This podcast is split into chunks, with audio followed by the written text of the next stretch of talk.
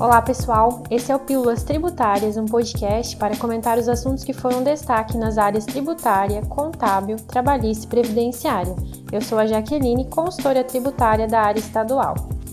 Olá, eu sou a Larissa, consultora tributária da área estadual, e o assunto de hoje é a regulamentação do recolhimento do Fundo Social. Bom, eu vou fazer um breve resumo do histórico dessa regulamentação. O mesmo foi instituído em janeiro pela Lei 18.334. Em abril, já publicaram as demais disposições a respeito dessa cobrança, porque a lei foi bastante vaga. Então, primeiro publicaram o decreto 1845, em seguida a portaria 143 e posteriormente esclareceram as normativas com o correio eletrônico 5. Sim, mas antes de começar a falar do Fundo Social, é importante entender o objetivo desse recolhimento.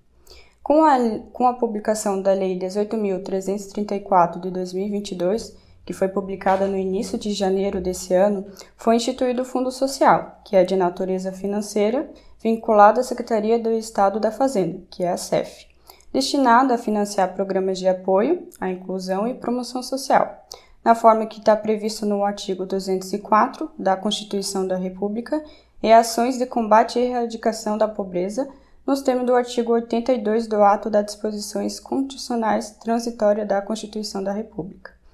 Mas antes disso, foi necessária a publicação do decreto para entender melhor qual seria esse novo recolhimento do Fundo Social, né, Jacqueline?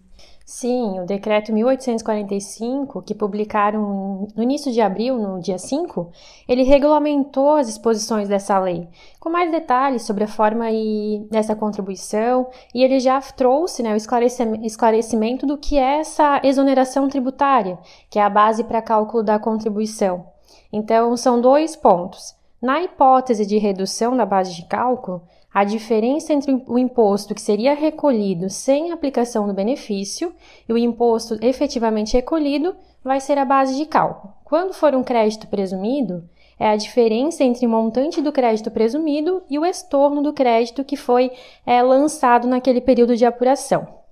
Outro ponto que esse decreto trouxe foi o vencimento, que é até o dia 20 do mês subsequente, que já é o padrão dos outros fundos. Ele também trouxe algo interessante, que foi a questão das devoluções e dos desfazimentos de vendas, né? Porque nem todos os TTDs traziam a possibilidade de recuperar o valor. E com o decreto é possível recuperar no mês em que ocorrer essa devolução. Mas, Larissa, esse decreto ele trouxe outras alterações relevantes, não é mesmo?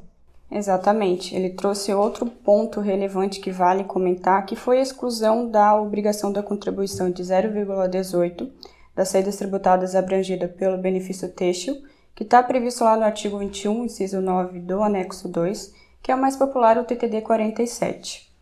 Do mesmo modo, também foi excluída a contribuição de 0,5% ao Fundo Social previsto no artigo 196 do anexo 2, também do Regulamento Semestre Santa Catarina, que é relativa ao benefício de crédito presumido para importadores de medicamentos.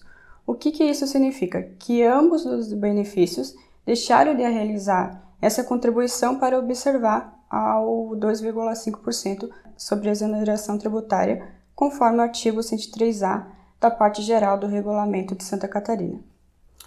Também outra observação é que o texto atual exigia a contribuição de 0,4% efetuada pelos beneficiários do TTD do e-commerce e de todos os benefícios previstos a ao artigo 239 do anexo 2, que a gente pode citar os exemplos mais conhecidos como TTD 409, 410 e o 411. Agora passa a constar a expressão no mínimo 0,4%.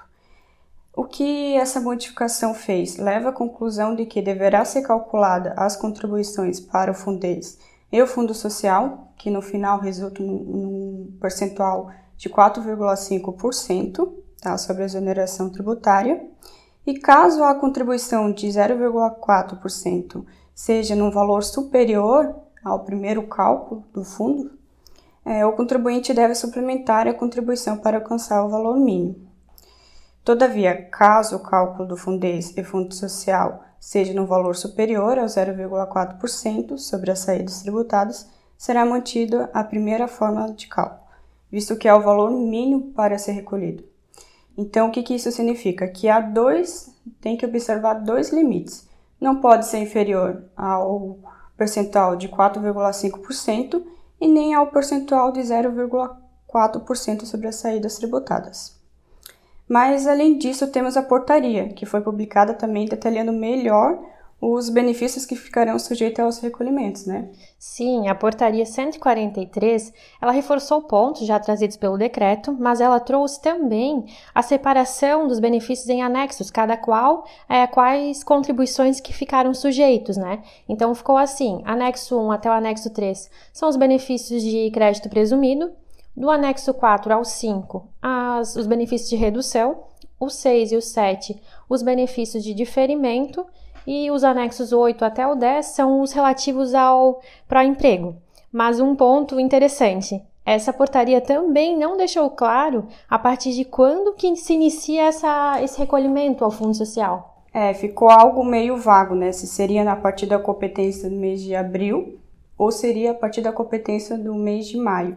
Mas através do correio eletrônico, o Estado foi bem rápido, né? Na publicação, Correio Eletrônico número 5 de 2022, que foi publicado no início de abril, que esclareceu que o recolhimento do Fundo Social será a partir do período de referência atual, abril de 2022, com vencimento em maio de 2022.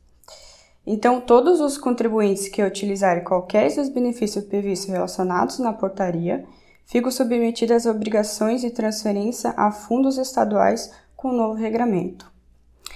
É, vale ressaltar que os contribuintes contemplados com benefícios fiscais de crédito presumido, ainda que não concedidos mediante termo concessório, também ficam sujeitos às transferências ao fundo, conforme previsto no artigo 103D da parte geral do Regulamento de Santa Catarina. Isso quer dizer, né, não precisa ter TTD. Se o benefício constar lá nessa portaria, vai estar sujeito ao fundo social. Outro ponto que vale comentar é que tem benefícios que não são em substituição aos créditos efetivos, inclusive aquele do Simples Nacional, 7%, que ficam sujeitos também ao recolhimento. E aí a base de cálculo, né, a exoneração, é o próprio crédito presumido.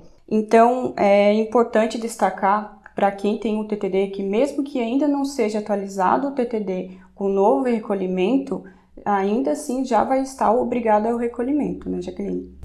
É bem lembrado. Então, pessoal, esse foi mais um episódio do Pílulas Tributárias. Obrigado a todos que nos ouviram e até mais. Obrigada a todos e até mais.